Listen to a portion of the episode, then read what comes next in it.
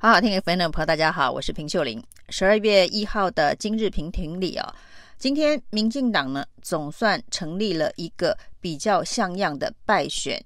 检讨小组。那民进党的代理主席陈其迈今天呢正式的接任，接任之后呢，他提了几个重要的建议啊。第一个要成立一个败选检讨的小组，由郑文灿担任。召集人呢、那看起来民进党要开始做党内整合跟团结的工作了。而郑文灿被指定成为这个召集人，显然也有一些政治上面的铺排，是不是他会接任新的民进党党主席？因为陈其迈呢，今天特别的说，那他因为市政繁忙，的确在这场选战当中，他算是。在选举当中，这个幸存受伤比较少的民进党中生代哦，他说呢，他市政繁忙，所以他不会参选明年一月份的民进党的党主席哦。那这一段期间呢，代理最重要的就是党主席补选的一个选务工作，以及民进党的败选检讨相关的报告。那陈其迈呢，今天让所有的媒体记者耳目一新的。还有一件事啊，就是呢，终于开了记者会。因为在蔡英文担任总统、担任民进党党主席期间呢，基本上是不开记者会的，也就是不让记者发问。而今天呢，陈其迈啊，终于让民进党中央气象一新啊，就是呢，记者可以就想要问的问题来发问啊。那这是一个民进党在党中央在后蔡英文时代。至少的一个新气象哦。那至于败选检讨会怎么做，在这个之前呢，我们看到呢一些零星的这个放炮声哦，也跟这个不同的侧翼网军团体呃互相的攻击，这些事情呢，在非常具有协调能力的郑文灿的主导之下，应该可以摆平大家不同的声音哦。但是到现在为止，大家对于民进党的这一个败选之后的态度，有很大的疑问哦。就是呢，从头到尾，至少到现在为止，唯一负起责任的叫做蔡英文的党主席请辞这件事情。那选举呢，是对选民负责，不是对党员负责。那蔡英文请辞党主席这件事情，显然只是针对民进党的党员。表达歉意啊，所以他请辞掉党主席的职务。那选举的失利，但是呢，这整个选举的失利，民进党以一个执政党的角色，他这个被否定的政绩，除了党员之外哦，是大部分的选民。选民对于民进党执政的方式、执政的成绩有不满，所以在。投票的时候做了这样子的一个选择，要民进党反省，要执政团队反省啊。那执政团队的苏贞昌到目前为止呢，是看不出有任何的反省啊。那甚至还传出哦，这个执政团队接下来的这个改组的方向，恐怕就是在各地方政府辅选的。这些中生代啊，不管是这个林佑昌，或者是呃潘孟安，或者是郑文灿、林佳龙，那败选之后呢，就是浮选失利，或者是败选之后呢，纷纷会进入苏贞昌所领导新的战斗内阁里头，为二零二四的选战做准备哦。那这个是在二零一八之后就曾经呃玩过一次，就是败选升官。的戏码，那也成为这过去的这几年来大家对于民进党执政风格的一个嘲讽。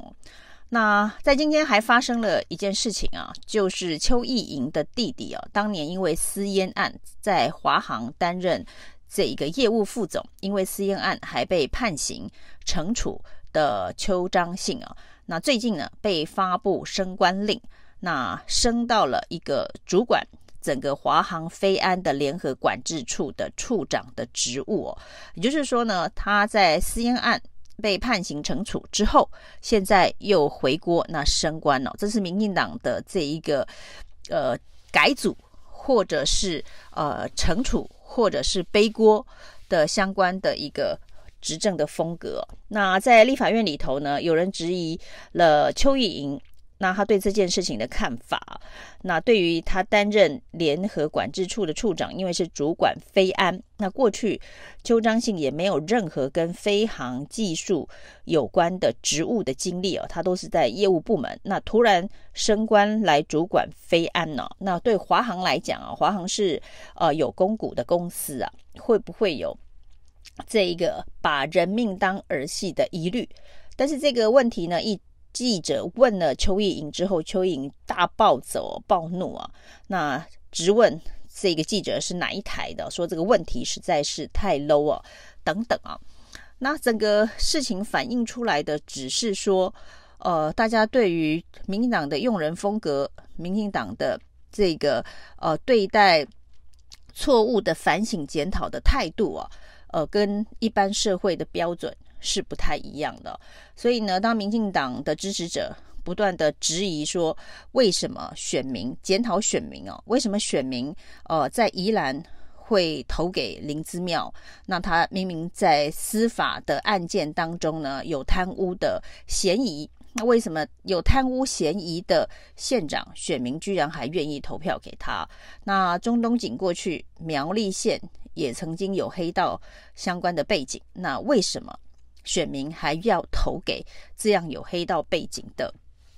这个县市首长哦。那高虹安也是一样哦，在民进党指控他可能有贪污嫌疑，甚至也进入司法检调之后，他也当选了新竹市市长。很多民进党的支持者对于这样子的事情愤愤不平哦。那检讨检讨这些蓝营白营支持者，说他们非常的没有水准哦。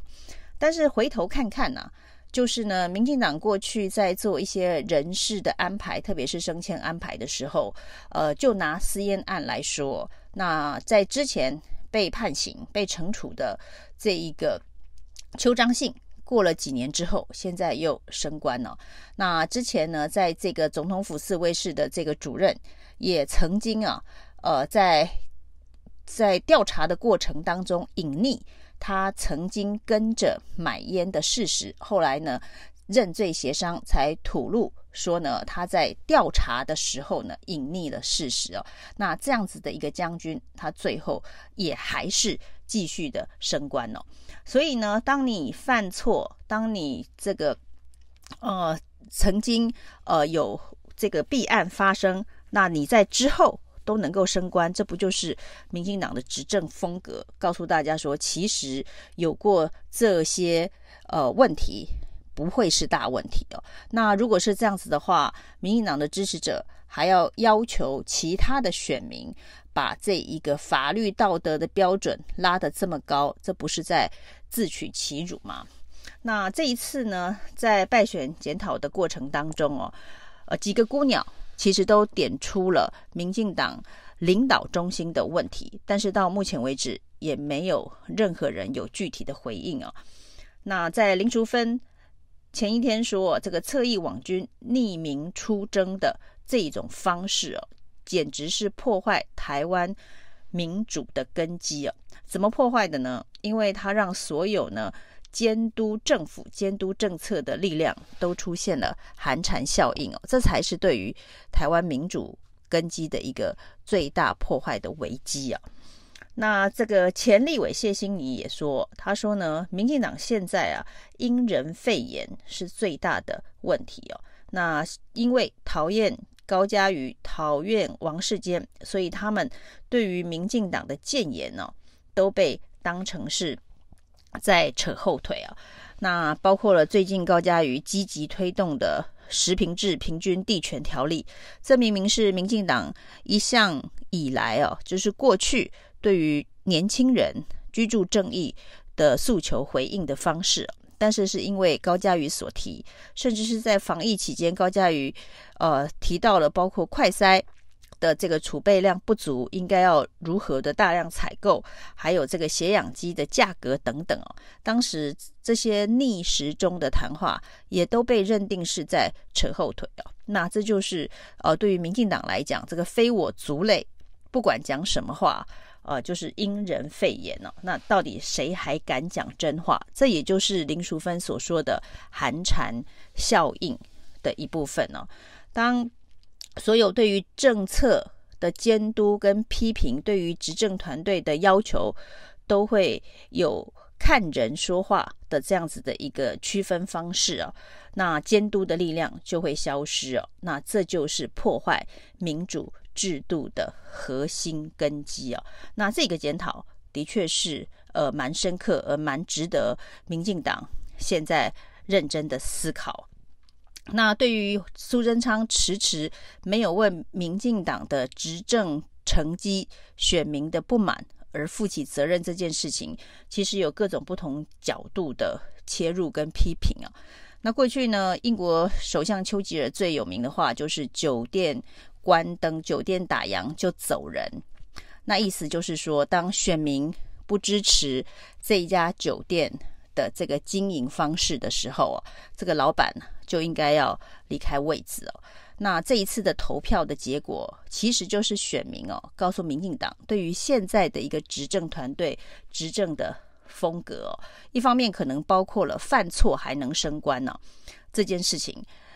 就是王世坚特别举了一个新的例子字哦，他说呢，像类似猎雷舰炸弹案啊，国家花了百亿以上的冤枉钱呢，那这个主谋呢，何库的。这个董事长廖灿昌啊，在苏贞昌上任之后，立刻又高升了第一金控的董事长。这个又是一个只要跟对人呐、啊，你是犯错也能升官呢、邱意莹的弟弟犯错也能升官呢、蔡英文的侍卫长犯错也能升官。苏贞昌的何库董事长犯错也能升官呢、那这样子的一个执政的文化，也就民进党也就不要怪哦，为什么台湾的选民哦，愿意去支持贪污，愿意去支持有黑道背景，愿意去支持未来可能会有司法疑虑的候选人？因为民进党告诉大家，这些是非标准都没有那么重要。所以呢，当选民用选票。告诉民进党的执政团队不满意你们的表现呢？那可是如果给选民的回应，败选的检讨是我们的执政成绩没有问题啊，我们要一起撑到二零二四安全下庄。